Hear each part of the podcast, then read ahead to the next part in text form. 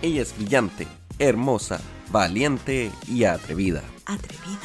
Vive en Australia, creando libremente a sus tres Bruce. Tres. Le gusta hablar mucho y compartir contigo todo. Casi todo.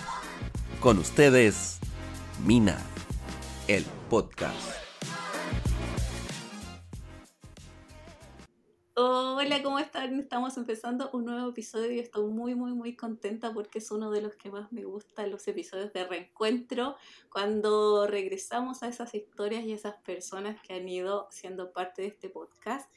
Y nos vamos a remontar a una historia que me encanta, no sé si se acuerdan, la historia de Mariana, argentina, eh, docente, que ella me contaba desde Argentina, ¿cierto? Con, con cierto temor y, y cierta eh, nerviosismo porque ya venía, ¿cierto?, a encontrarse con su esposo Eric, que ya se encontraba en Australia. Y hoy día están ambos acompañándome, así que bienvenidos al podcast. Me encanta tenerlos aquí. Hola, buenas. Hola, Mía. Eh, hola, hola, Eric. Hola, Mariana. Eh, cuéntenme, ¿qué pasó desde que se encontraron? Eh, ¿Cuánto tiempo estuvieron separados? No, no recuerdo muy bien eso. ¡Ay! ¡Qué emoción! Recordar todas esas cosas. Eh, estuvimos separados un mes y 20 Wow. días.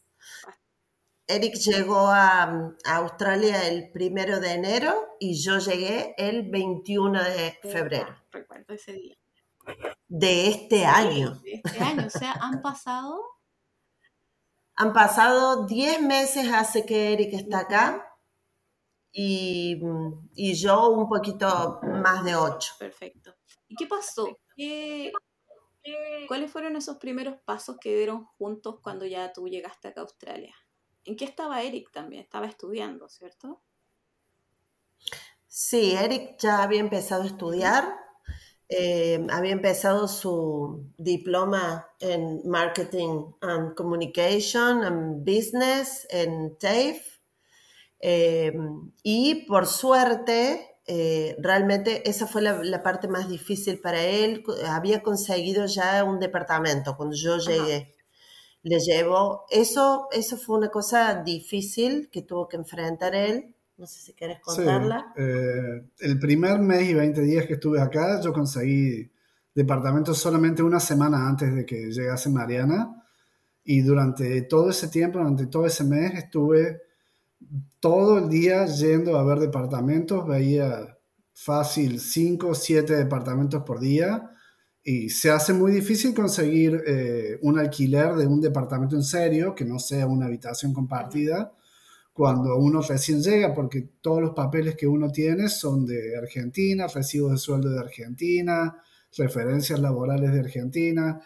Entonces es muy difícil conseguir alquilar un departamento, muy, muy difícil. Lo que sí se consigue son habitaciones compartidas, o sea, habitaciones en una casa compartida, pero como venía Mariana junto con Alex, con nuestro hijo, eh, no era una opción. Entonces tenía que conseguir un departamento.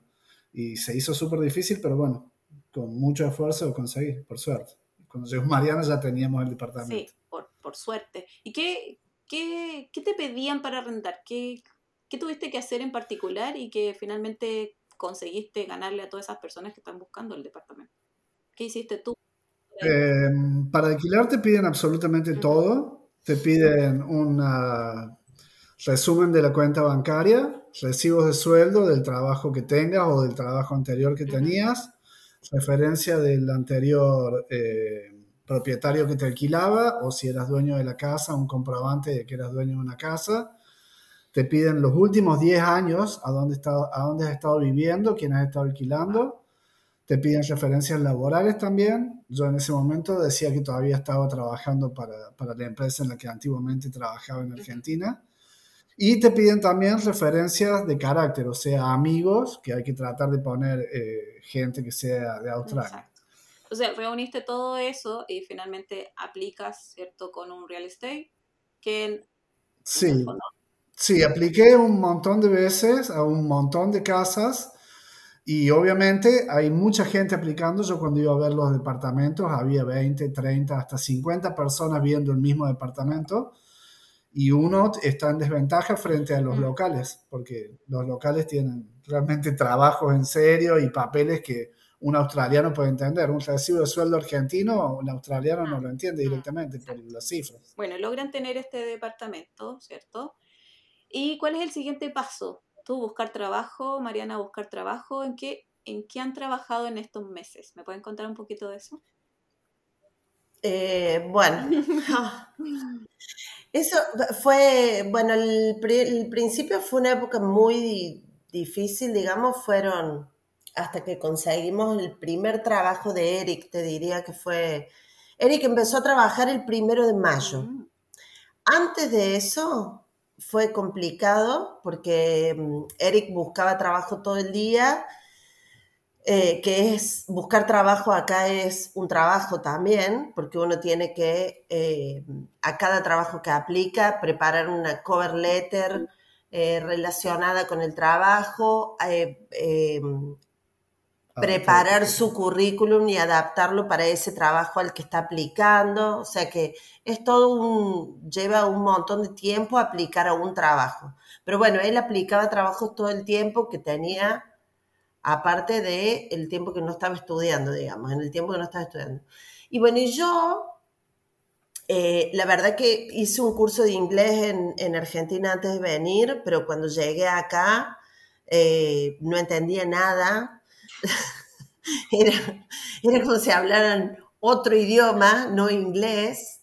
Eh, entonces estaba como muy asustada y estaba muy eh, encerrada en mi casa. Entonces eh, lo que hicimos fue comprar un autito, compramos un auto usado eh, y yo empecé a hacer Uber Eats, que es el delivery de comida. Bueno, eso me permitió, eh, eso fue muy, muy bueno para mí porque eso me permitió conocer la ciudad, sentirme segura en la ciudad, empecé a conocer los barrios, los lugares, las calles, empecé a manejar, que fue difícil también porque nosotros manejamos del otro lado, así que fue, tuvo su complicación al comienzo, pero eso fue como que me sacó de mi casa.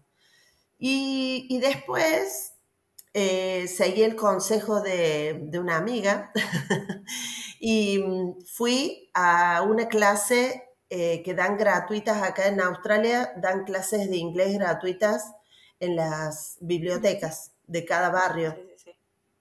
Bueno, yo me acerqué a la biblioteca y tomé una clase de inglés. Y en esa clase de inglés, a la única clase que fui, la profesora me sugirió eh, buscar un voluntariado.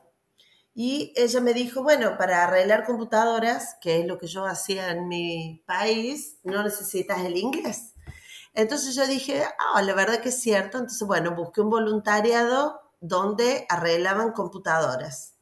Eh, entonces empecé con ese voluntariado. Entonces, al comenzar con ese voluntariado, empecé a mejorar mi inglés, porque sí o sí ahí tenía que hablar, y hablaba en un lenguaje que yo conocía, que era el lenguaje de las computadoras, entonces, de todo lo relacionado con las compus, digamos.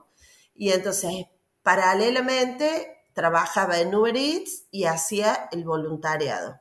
Y eso fue lo que después me llevó finalmente a conseguir el trabajo que tengo ahora, que trabajo en Age Care. Wow, ha sido todo como una cosa llevándote, impulsándote a la otra, con esta inseguridad, ¿cierto? Con tu idioma inglés que tenías, pero que al probarlo acá, lo que nos pasa a todos, es como, ¿qué inglés tenía? No, no Sí. tenía nada. ¿o qué- qué- Yo le cuento a todos mis, mis clientes de ahora que cuando yo llegué, yo decía, ¿qué lenguaje es ese? ¿Qué idioma están hablando? Exacto. Importante también lo que dijiste del voluntariado. No hemos hablado todavía de eso. ¿Cómo se aplica? ¿Y cuál es la diferencia o el concepto que, que hay en Australia del voluntariado mm, con la diferencia con, con- con Argentina o con la, Latinoamérica? ¿Cómo lo ven acá? El, el voluntariado acá eh, está muy, muy bien conceptuado. eh, acá en Australia, o sea, es común que la gente trate de eh, hacer un voluntariado a la vez que hace su trabajo de todos los días, digamos. O sea, tratar de encontrar un momento de la semana donde vos puedas hacer algún tipo de acción eh, para los otros, digamos, desinteresada. cómo se aplica? ¿Cómo lo encontraste? En el caso mío, yo lo encontré a través de SIC, de la misma página donde se busca trabajo. Hay un apartado que es voluntariado. Em, y dentro de ese, de ese apartado donde vos buscas el voluntariado, podés filtrar. Em, uno de los filtros es aprender inglés. Ese fue lo que busqué yo primero. O sea, lugares donde se podía hacer el voluntariado y que también tuvieran la característica de que pudieras aprender inglés, porque era lo que a mí más me interesaba, digamos. Yo sabía que si, que si no empezaba a hablar y si no me soltaba y empezaba a poder comunicarme, nunca iba a conseguir trabajo. Porque cuando vos buscas un trabajo, te llaman por teléfono para hacerte una entrevista o, te citan o te, hacen una entrevista por, la compu, por Zoom. Entonces yo necesitaba sí o sí vencer ese miedo que yo tenía de hablar. Entonces buscaba eso. Bueno, esta, mm, este lugar es un lugar que recibe computadoras donadas, las reacondiciona y las vende a un precio muy bajo. Entonces, eh, nada, les mandé un mail, les dije cuál era mi, background, qué era lo que yo sabía hacer y obviamente me respondieron ahí nomás que, que estaban encantados de que yo fuera. Perfecto. ¿Y ahí dónde vas?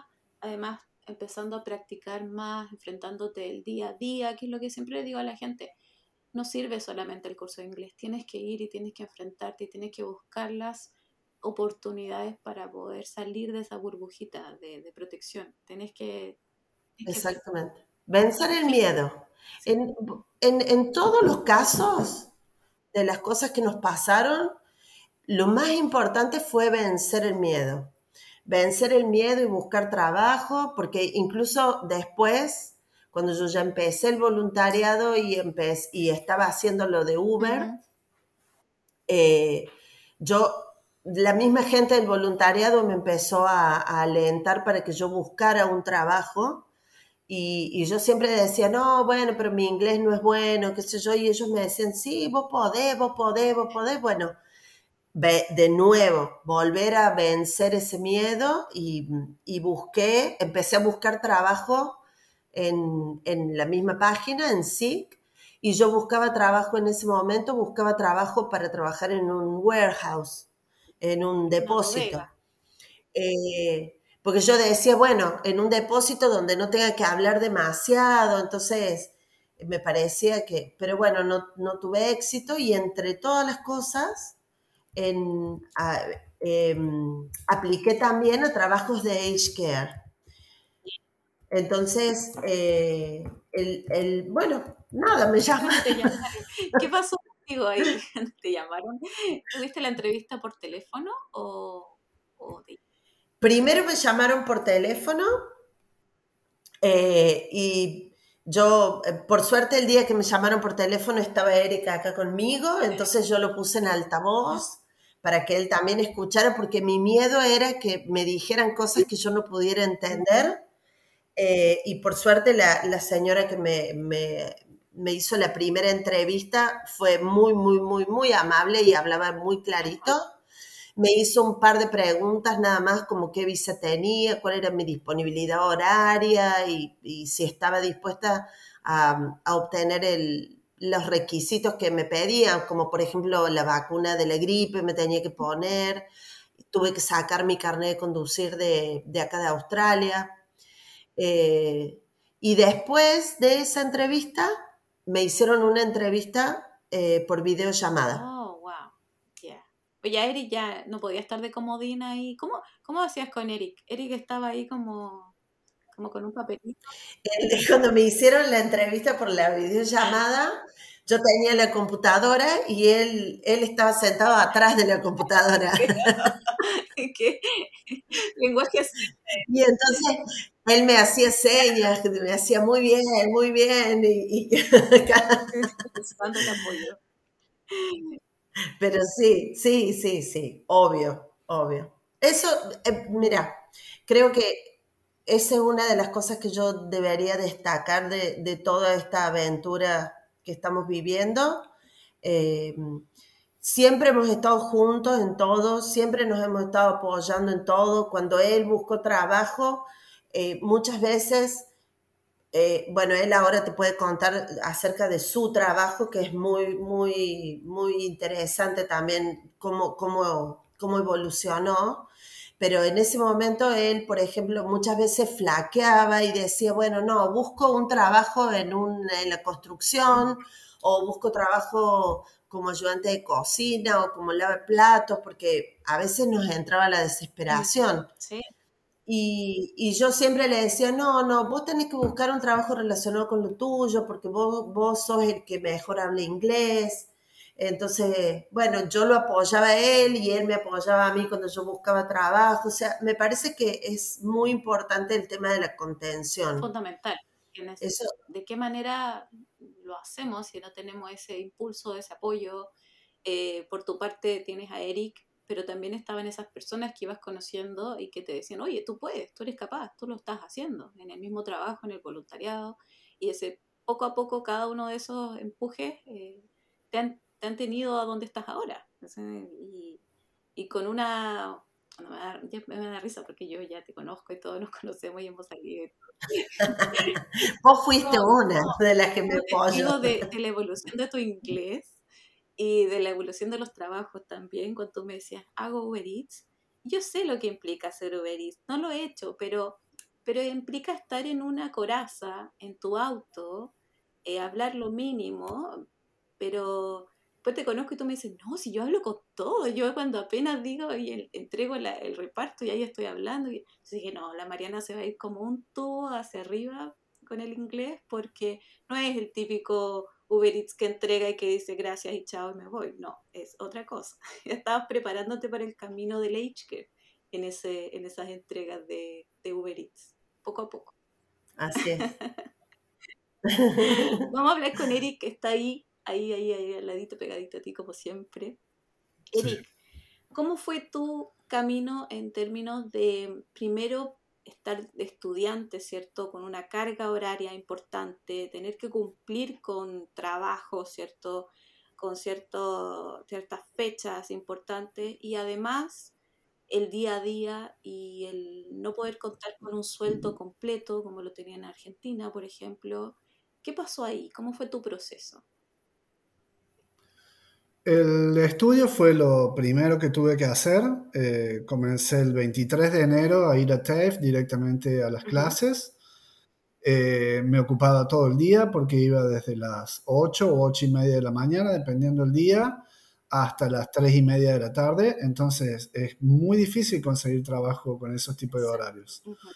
Tenía que asistir eh, lunes, miércoles y viernes durante el primer semestre entonces me quedaban libres solamente dos días para trabajar. Para trabajar, para buscar trabajo y al mismo tiempo tenés que hacer las tareas porque estás estudiando y tenés que rendir, presentar las tareas, aprobar, hacer las presentaciones. Eh, se, hace realmente muy, muy complicado, muy complicado. Pero bueno, eh, busqué trabajo, busqué trabajo, busqué trabajo, conseguí un trabajo eh, part-time en una empresa que tenía publicado justamente que buscaban estudiantes y que aceptaban que fuese part-time. Eh, como asistente de marketing, la empresa se dedica a vender caminadoras y equipos de, gimnasia. Eso fue el primer trabajo. Eh, por, unas horas, un día, ¿cuánto trabajabas?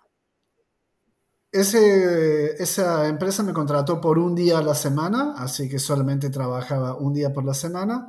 Y además yo también había conseguido un trabajo como voluntario, de la misma manera que consiguió ah. Mariana, eh, para una, se llama Community Library Sanford, es... una biblioteca. Sí, es como una biblioteca, no es realmente una biblioteca, pero trabajan como si fuese una biblioteca.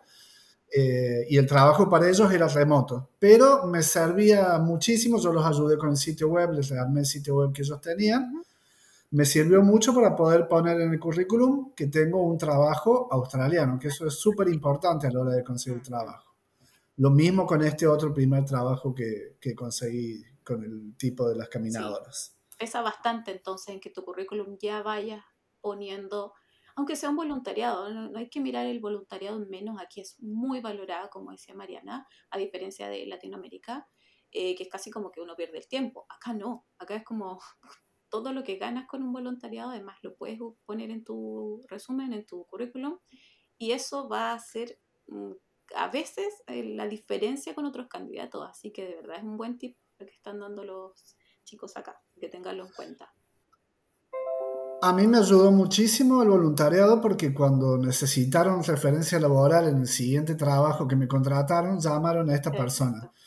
Y además de que uno, claro, además de que a uno le gusta trabajar, como uno está trabajando como voluntario, las referencias son excelentes, porque uno está trabajando gratis para la institución. Entonces las referencias son muy, muy buenas y acá se tiene muy en cuenta eso, lo que otro empleador dice de uno. Eso me, realmente me sirvió muchísimo, muchísimo. Todavía sigo trabajando para, para esa biblioteca. El voluntariado que hago yo todavía también sigo trabajando y de hecho cuando yo entré al, al Age Care, también la gente del voluntariado dio una referencia mía y la gente del Age Care tomó como muy, eh, como muy bueno cuando yo les pedí que no quería trabajar los cinco días de la semana en el Age Care, sino que quería dejarme un día para seguir yendo al voluntariado. Exactamente, porque ahí ven el nivel de compromiso que tienes tú. Entonces habla de... Exacto. Sí, buenísimo. Eric, entonces, ¿cómo lo hiciste? Estudiando, trabajando un día y, a su vez Mariana en el Uber. Ese, en, esa, en ese contexto estamos. Sí, y hacíamos Uber todo el tiempo que podíamos, porque como sabíamos que en julio iba a llegar el límite de, las horas que podíamos que trabajar, aprovechábamos todo el fin de semana, trabajábamos 10, 12 horas por día en Uber, los dos, cuando yo volvía de la facultad, salía con Mariana, porque sabíamos que después se venía el corte horario y no íbamos a poder trabajar, así que nos matamos trabajando. exacto, les tocó justo ese, ese corte. ¿Y qué pasa ahí? ¿Qué, qué, eh, hace? Yo terminé el primer semestre de TAFE, que terminó justo en ese periodo, y yo antes de terminar el primer semestre ya había conseguido trabajo en otra empresa donde estaba trabajando dos días a la semana. Mm. Como también eh, Marketing Coordinator, me encargaba de social media y digital marketing para una empresa en Brender. Trabajaba dos días por semana. Cuando vinieron las vacaciones de TAFE, que terminó el primer semestre, empecé a trabajar tres días por semana, que era justo las 24 horas que me permite la visa.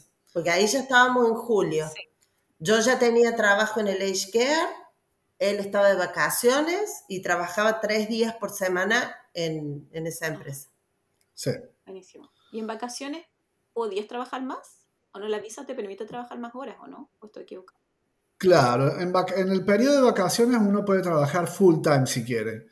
Eh, pero como nosotros tenemos planes de quedarnos y somos medio, medio temerosos en ese sentido, tratábamos de no pasarnos con las horas, por lo menos del trabajo con TFL.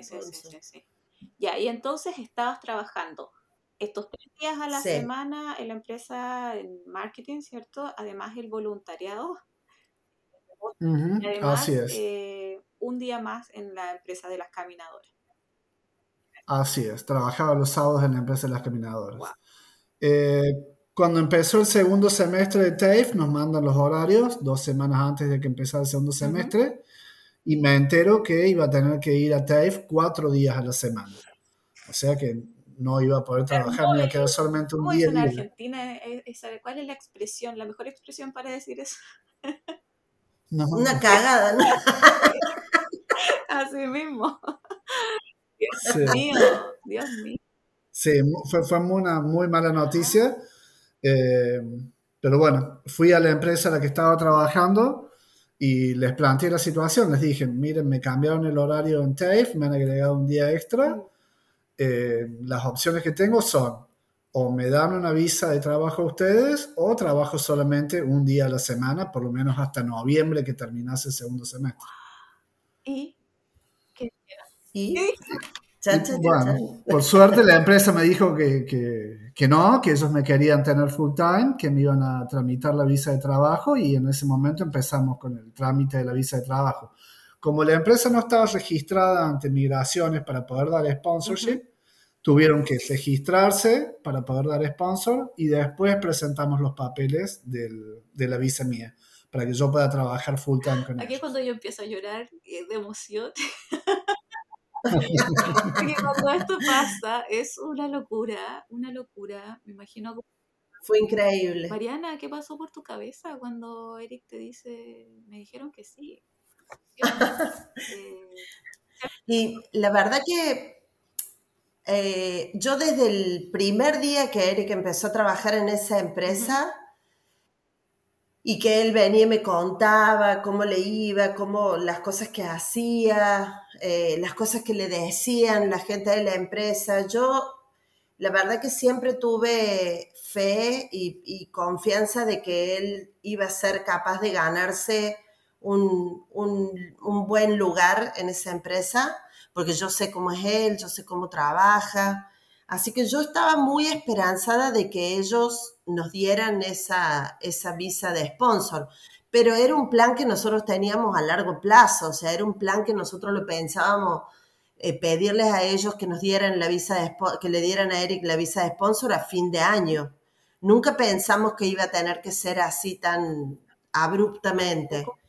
Y bueno, cuando él vino, después de hablar con, el, con los jefes y, y me dijo que sí estaban dispuestos a darle la visa, por supuesto que fue una alegría enorme, porque eso para nosotros significa, o sea, obtener esa visa significan dos años, por lo menos, de poder quedarnos acá y poder trabajar full time los dos.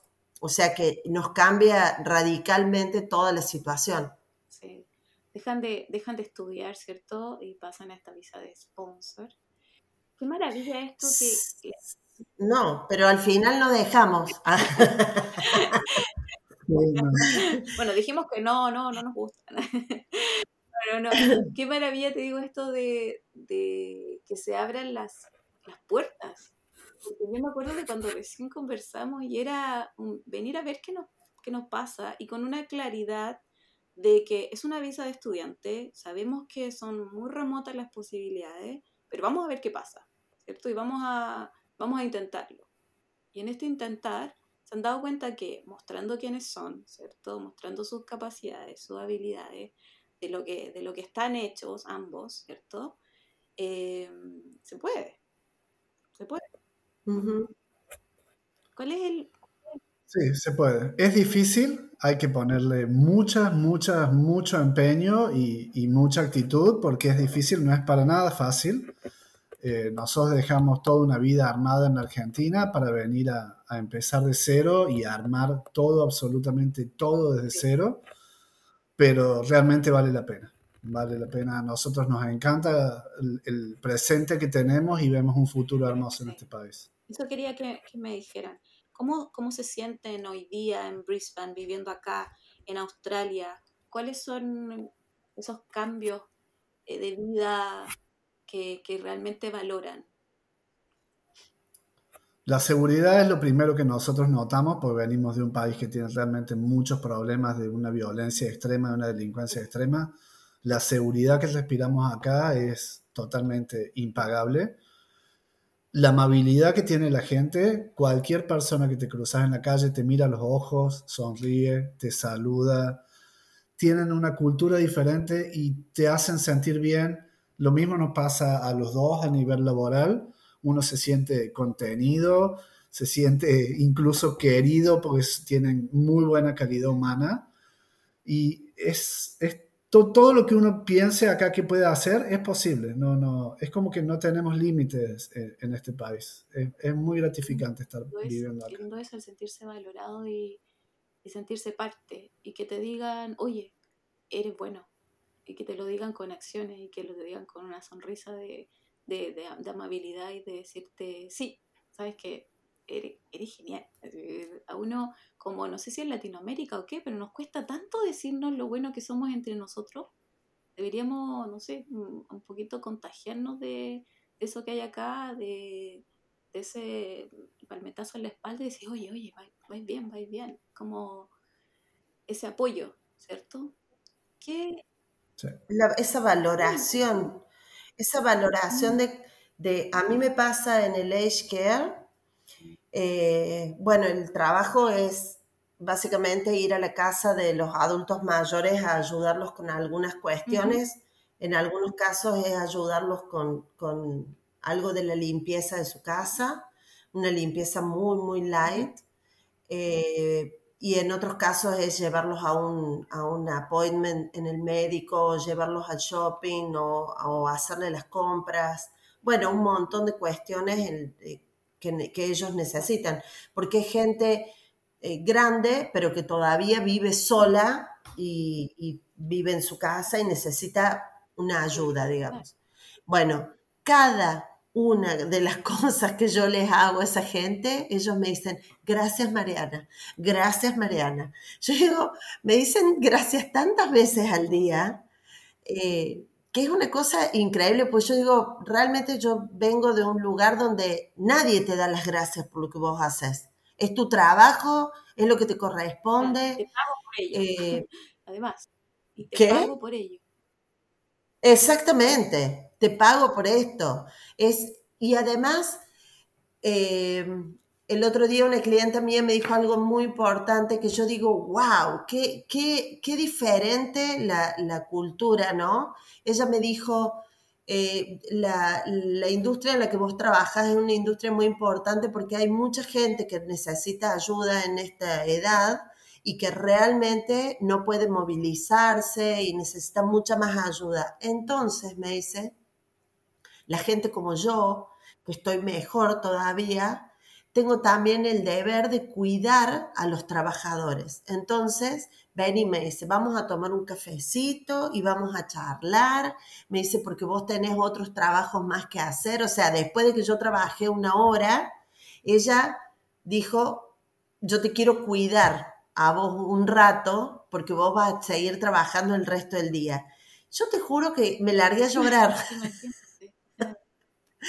porque llegó realmente esa, es, e, esa valoración hacia el otro, ¿no? No importa el trabajo que vos hagas, acá siempre la gente te valora. Es verdad, eso también yo lo he sentido. no, sé, no sé cómo, bueno, lo han graficado muy bien y todo, y, se ven las acciones con este ofrecimiento de sponsor que, que dan a Neri y, y estas palabras y estas acciones que te dan en concreto en tu trabajo también no son coincidencias, son una forma de vida, forma de hacer las cosas que, de las que deberíamos aprender siendo un poquito más los latinos. Eh, ¿qué, ¿en qué están ahora? ¿Cuál es el siguiente paso? ¿Qué, qué, qué, qué están esperando hoy? Em, el siguiente paso es, por suerte, seguir trabajando en la empresa que estoy trabajando. Estamos esperando que salga la visa porque lo presentamos, presentamos los papeles hace siete semanas ya. Eh, y esta semana yo me enteré que me ascendieron, me dieron la noticia que me habían ascendido. Sí, súper feliz, súper feliz porque es un incremento de sueldo también, además de responsabilidad. Eh, y sobre todo es lo que recién hablábamos, es el soporte de parte de la empresa hacia los empleados y la valoración. Te valoran instantáneamente. Yo pensaba pedir un aumento el año que viene, mitad de año, y me caen con un ascenso de golpe. Ahora ya, te vamos a ascender ya.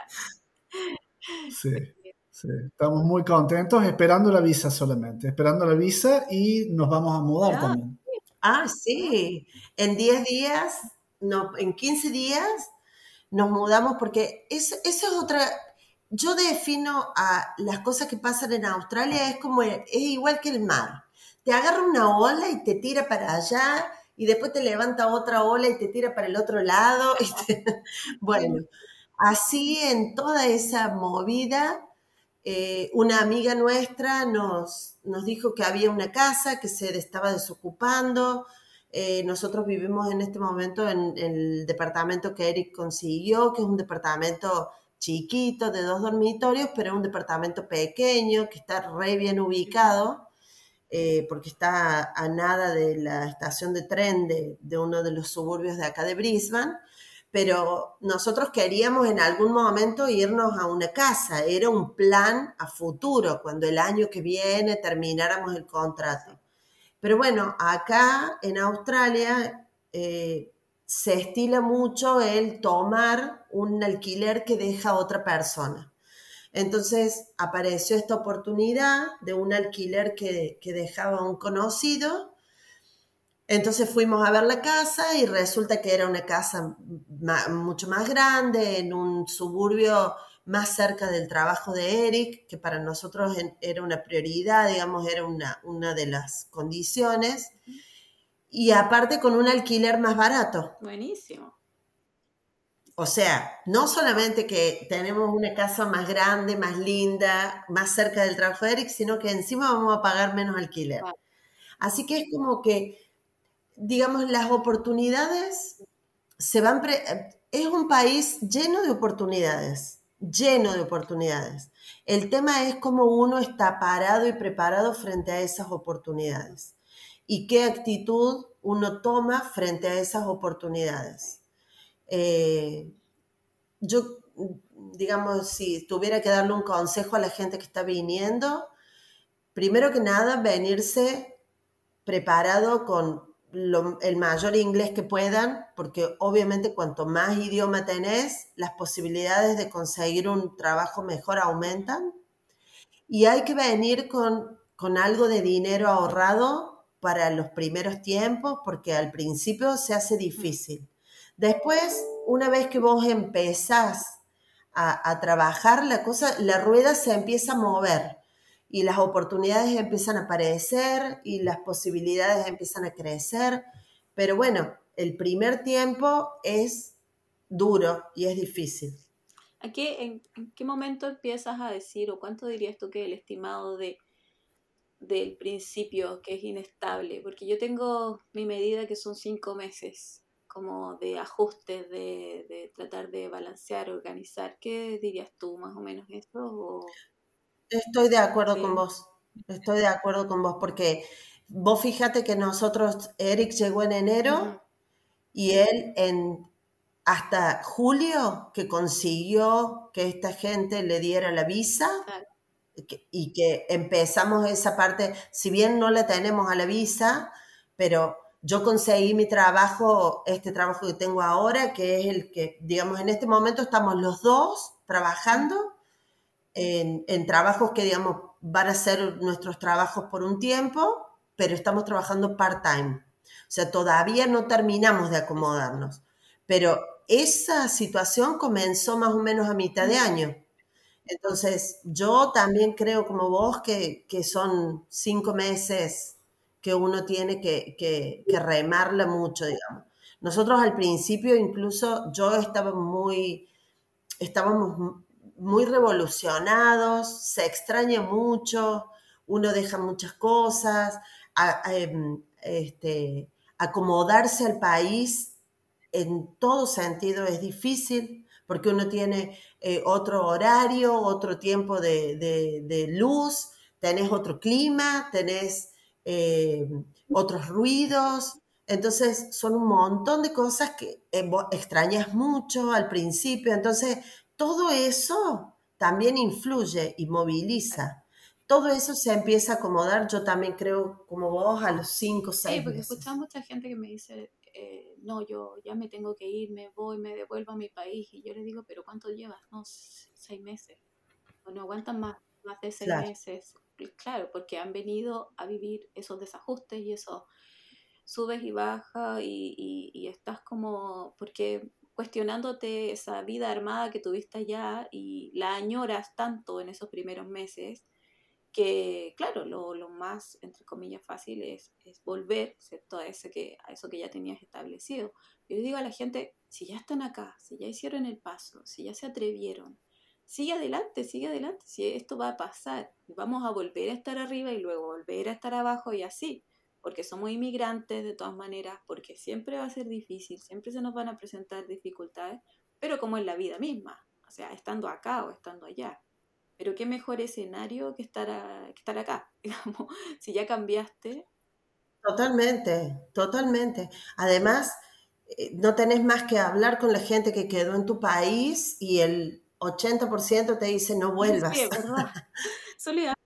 Pero de todas maneras, digamos, coincidimos, esto lo hemos hablado mucho nosotras, coincidimos con que no es para todo el mundo emigrar y uno tiene que darse el tiempo para tomar esa decisión de decir me vuelvo. O sea, un año por lo menos uno tiene que, que, darse ese tiempo para estar seguro, o sea, porque en ese tiempo uno flaquea muchas veces, algunas veces dice, no, basta, esto no es para mí, tal vez nos equivocamos. Nosotros, bueno, es distinto en el caso nuestro porque vinimos juntos. A veces eso hace que, que, sea más fácil el sostenerse, digamos. Y lo que hemos hablado también muchas veces es cuán importante es el equipo que uno hace, porque de otra manera no se puede. Si los dos están vibrando alto, como son ustedes, eh, eh, no, no, tendría por qué no resultar. Y si en el caso de, de decidir nos volvemos, estoy segura que lo harían con una convicción de, y con una, no sé, con una razón, razón de peso, de que porque realmente uno, a lo que tú dices, hay algunos que sí pueden quedarse en Australia y otros que no se pueden quedar en Australia. Es, es una realidad. Hay que cumplir con ciertos requisitos y ustedes, a pesar de que mucha gente les dijo no, me acuerdo de tu historia, mucha gente les dijo no, que usted está muy grande, que por la edad es muy difícil la visa. Em, entonces, decir, mira, todos me están diciendo que no, pero vamos, vamos igual al mar, ¿cierto? Y vamos a ver dónde, nos deja la ola y a ver qué pasa y qué hacemos cuando la enfrentemos. Yo te quiero decir algo más que me parece, eh, nosotros ahora, por ejemplo, todavía no sabemos si nos vamos a poder quedar eh, para siempre, digamos, en este país, porque no sabemos nosotros ahora, si bien vamos a tener una visa de trabajo que nos va a permitir estar dos años, trabajar full time y todo muy bonito, nosotros no sabemos si vamos a ser capaces de obtener la residencia en este país, porque nosotros, como todo el mundo sabe, estamos pasados de edad, porque en Australia el acceso a la residencia es hasta los 45 años. Hay algunas excepciones, en algunos casos hasta los 50, en otros casos hasta los 55, todo depende del trabajo, eh, de la industria y de, los, este, de los certificados, que, las certificaciones que vos tengas, obviamente. Pero lo que nosotros sí hemos aprendido y estamos seguros es que ya no tenemos miedo. Entonces, si no es acá, sabemos que somos capaces de hacerlo en otro lado. Entonces sabemos que vamos a irnos a Nueva Zelanda o nos iremos a Italia o nos iremos a Portugal o donde sea. Sabemos, ya entendemos que podemos ir a otro país, llegar y aprender, y involucrarnos y, y, trabajar. Entonces ya no tenemos miedo. Porque no hay límites, me dijiste antes, no hay Exactamente. Los pone uno mismo. Exactamente. Oh, qué maravilloso, qué maravilloso. Oye, no quiero hablar de esto, pero ¿qué extrañan de Argentina? Yo sé que es un tema delicado, pero ¿qué es lo que más extrañan de Argentina? Vos me querés hacer llorar. Yo extraño a mi familia, extraño a mi hijo, que quedó en Argentina, eh, extraño a mi mamá, a mis hermanos, a, mis amigas de toda la vida. Eso, mis sobrinos, mis sobrinas, o sea, a la familia. Nosotros, yo personalmente no extraño ni la comida, ni la música, ni el fútbol, ni, ni nada de eso. O sea, sí extraño a mi familia, mis afectos. Afectos, sí. Eric, no sé qué extraña. ¿Qué extraño? Sí, yo también, a ver, eh, extraño a algunas personas, obviamente a mi hijo y a la familia de Mariana también los extraño. Pero nosotros nos llevó mucho tiempo tomar la decisión de venir, tuvimos mucho tiempo para pensarlo y durante ese tiempo que uno está tomando la decisión si se va o no se va, piensa un montón de veces en qué voy a extrañar, qué cosas me van a hacer falta de la Argentina. Y realmente yo siento que no me hace falta nada y que lo único que extraño son dos o tres personas que esperemos que en el futuro estén acá. Pero no, no extraño casi nada del país realmente pasa algo muy parecido que siempre se pueden mover, Mariana, siempre pueden llegar a ti, siempre pueden venir. Es, difícil. Sí, obviamente, obviamente. Y es, eh, a ver, yo, yo, si yo me pongo a pensar en ellos, seguro me largo a llorar. O sea, obvio, cuando yo pienso en mi mamá, pienso en mi hijo, pienso en mis hermanos, obviamente yo me emociono y los extraño, me muero por darles un abrazo. Extraño a mi hijo que está en Nueva Zelanda también, obviamente. Pero que digamos que... Eh, la distancia es difícil. Ir a verte, que son importantes, están aquí, no están tan lejos con tu hijo que está en Nueva Zelanda. No, por supuesto. Pero bueno, como dice Eric, uno sabe por qué lo hizo. Y sobre todo eso, hace que uno tenga la convicción de que más allá de que uno extrañe y de que uno sienta esa ausencia, uno sabe, o sea, yo sé que estoy en el camino correcto. Y las personas que te quieren y que te aman de verdad saben que tú estás feliz con esto que hiciste, con estas acciones que tomaron. Entonces también eso te, reconforta un poco el corazón y eso que extrañas, dice, yo sé que están bien, yo sé que esas personas que, te echan de menos y que les gustaría abrazarte y todo, también están como, oh, estoy feliz que Mariana y Eric estén finalmente en Australia y cumpliendo sus sueños y haciendo cosas geniales y pasándolo bien a pesar de, ¿cierto? Son, los costos, son los costos. Pero raya para la suma, qué bien que estén acá. Porque además se conocen otras personas también, se abre el corazón, ¿cierto? a, conocer más gente. ¿Cómo ha sido la comunidad latina con ustedes? ¿Han hecho nuevos amigos? Eh, ¿Cómo encuentran nuevos amigos en el extranjero? ¿No? ¿Cómo hace uno establecer nuevas relaciones? ¿Desde dónde salen? En realidad el, comienzo generalmente creo que se da a través de los grupos de WhatsApp que ya están armados, porque nosotros nos pasó que nosotros incluso cuando estábamos en Argentina accedimos a esos grupos eh, de, WhatsApp, grupos de Facebook y, a través de esos grupos empezamos a conocer gente que nos dio una mano apenas Eric llegó.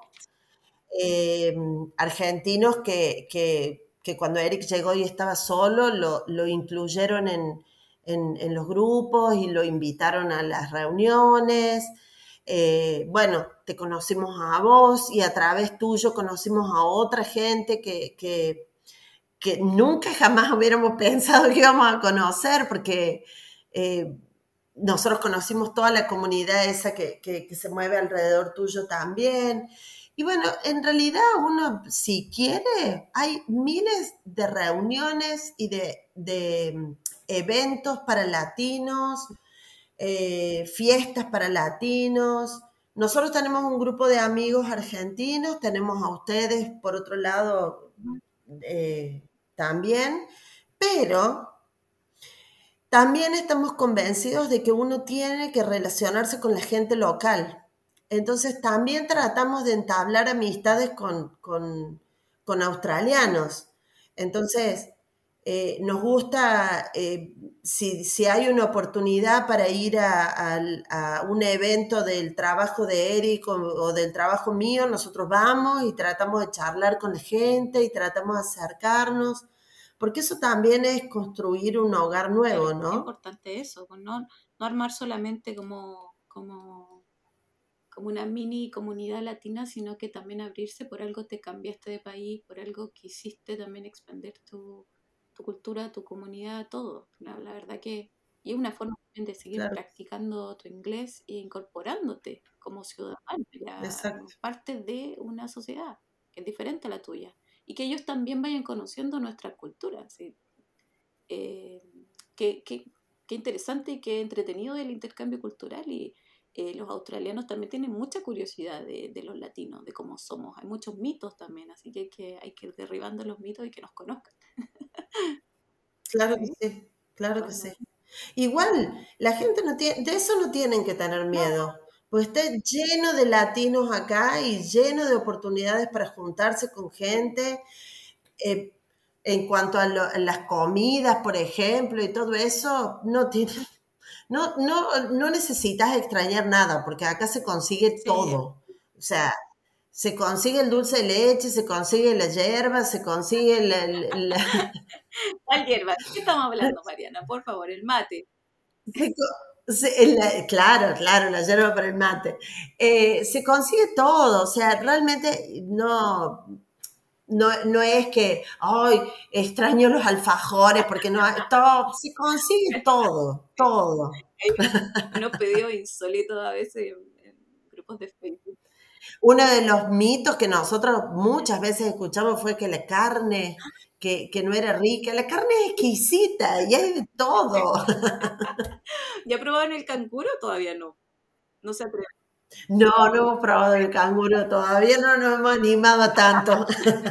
no, exquisito el canguro. Vamos a hacer un asado canguro un día en mi casa. Oye, em, ha sido un agrado. Yo tengo que dejarlo hasta acá, si no podríamos seguir, pero ya estamos pasaditos del tiempo. Eh, les podría decir muchas cosas, porque bueno, nos conocemos y, y, ustedes ya saben cómo soy. Me, encanta hablar. pero como. A mí no.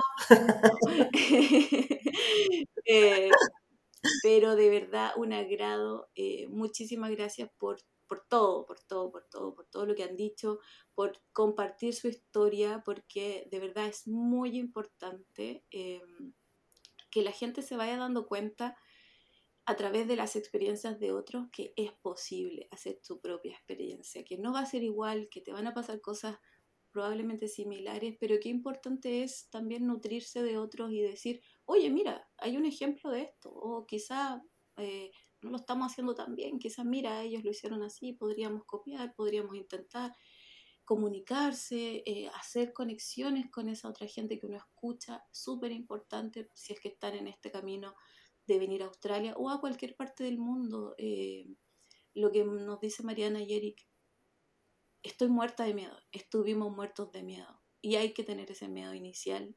es parte de, siempre lo digo, es un impulso, eh, pero qué importante es quebrar con eso y salir adelante, decir yo puedo. Y a lo mejor me voy a, como dicen ustedes, me voy a cagar de mí otra vez, pero voy a seguir adelante y a lo mejor esto también me asusta, pero sigo adelante y aquí estoy. Y tampoco tenemos certezas de lo que va a pasar en el futuro, nadie las tiene, absolutamente nadie tiene certeza del día de mañana, solo lo que estamos viviendo hoy, ¿cierto? Así que qué importante regocijarse con el hoy y sentirse agradecidos de todo lo que nos ha pasado. Muchísimas gracias. Muchísimas gracias. ¿Algo más para agregar, Eric, Mariana? Yo lo único que tengo para agregar es que no tengan, no, no, no tengan limitaciones, no se limiten, no importa la edad que tengas. Si querés una vida mejor, podés tenerla, no tenés que quedarte con lo que mm. te tocó, podés buscar una vida mejor, no importa la edad que tengas, y en cualquier lado donde decidas ir, no vas a estar, nunca vas a estar solo. Cierto. ¿Verdad? Eric. Eh, que se preparen para el no, porque te van a decir que no cuando buscas alquiler, te van a decir que no cuando buscas trabajo, te van a decir que no cuando querés la visa, te van a decir que no cuando quieras venir. Al principio nosotros nos dijeron que no un millón de veces. Hay que seguir intentando. Siempre va a haber un sí al final del camino si uno sigue intentando. Es así. ¡Qué lindo! Los adoro, los adoro. Nos vemos pronto. Muchísimas gracias. Que Gracias a vos. Nosotros también te queremos un montón.